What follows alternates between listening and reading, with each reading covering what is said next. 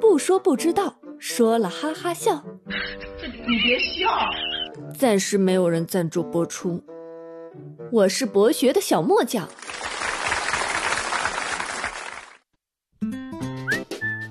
大梦娟，今晚不用加班，我们去吃小龙虾吧，你请客哦。小龙虾那么脏，不吃。臭水沟里生长的第一生物。拜托你少看八卦多读书，都是老黄历的谣言了，你还信？啊！小莫学堂开讲。别看小龙虾长得跟龙虾挺像，但其实它和龙虾并没有多近的亲缘关系。小龙虾的学名叫克氏原螯虾，是地地道道的外来物种，原产于北美洲墨西哥湾沿岸，特别是密西西比河附近一带，所以也叫做路易斯安那州螯虾。它是最具有食用价值的淡水虾品种，年产量占整个淡水龙虾产量的百分之七十至百分之八十。那中国以前有小龙虾吗？其实啊，中国也有四种原生态的正宗小龙虾，它们是东北黑鳌虾、南京黑鳌虾、史氏拟鳌虾和朝鲜黑鳌虾。而克氏原鳌虾性情凶猛，繁殖快，环境适应能力极强，对原住民本地虾也会造成威胁。那小龙虾应该是北美洲游泳来中国定居的吗？那得先从日本说起。一九二七年，日本的神奈川镰仓市的牛蛙养殖场引进了二十只小龙虾，本来想拿它来做饵料的。这二十只小龙虾有没有被成功的培养为牛蛙饵料，就无从考究了。但是他们却如同占领澳大利亚的那二十七只兔子一样，差点把日本给占领了。直至二十世纪六十年代。日本除了一些小岛屿，都能看到小龙虾的身影。小龙虾迅速占领日本，而且把他的日本亲戚日本黑鳌虾几乎赶尽杀绝。不过，日本人表示小龙虾并不好吃，因为他们的肉太柴。哼，肯定又拿来生吃了吧？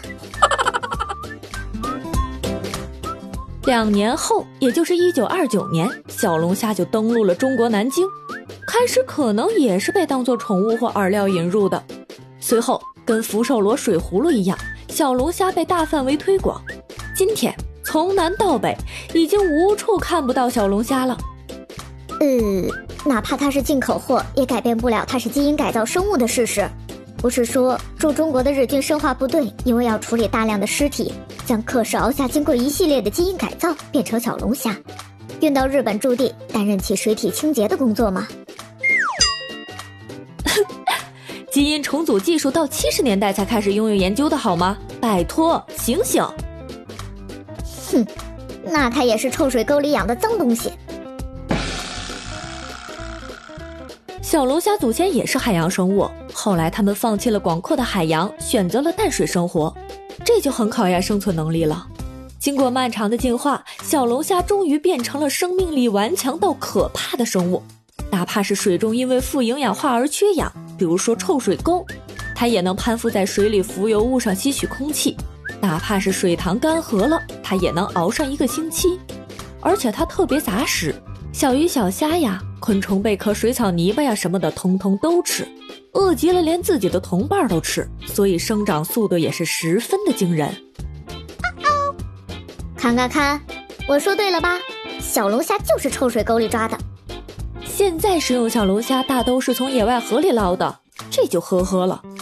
以现在每年上百万吨的产量来看，哪里还有靠野外捕捞能消化得了的？小龙虾生长过程要脱七八次的壳，环境不好，小龙虾就脱不了壳。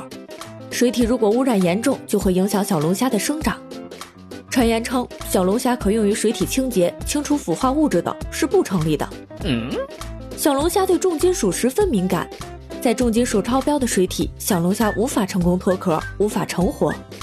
重金属具有可积累性，自然界中食物链越高端的生物，对重金属的积累越多。很多养殖户以前不注意水环境，用浅水脏水养，导致小龙虾产量很低。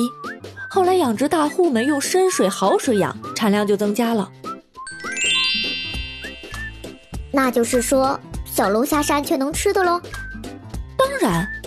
小龙虾能够适应各种污染环境，得益于它良好的排毒减毒机制，所以它能把重金属转移到外壳，然后通过不断的蜕皮把毒素转移出体内。这正是它可以耐受重金属污染的原因之一。目前研究显示，重金属大多数集中在我们不爱吃的虾腮、内脏和虾壳中。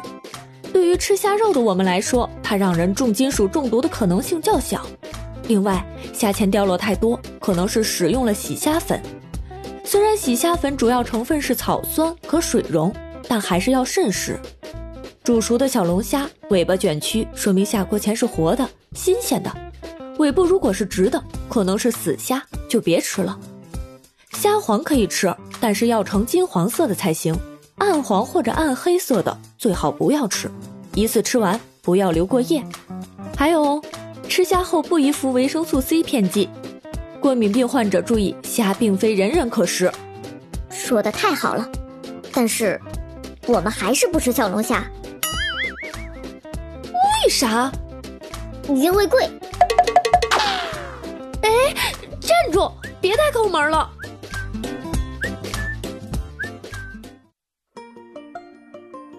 好消息，记住哦，从现在到五月二十号五二零当天截止。投五百二十位订阅并给予五星评价的听众，会自动获得本节目送出的喜马拉雅巅峰 VIP 会员月卡一张，不是抽奖，没有门槛，先到先得。你还等什么？快去关注、订阅、评价吧！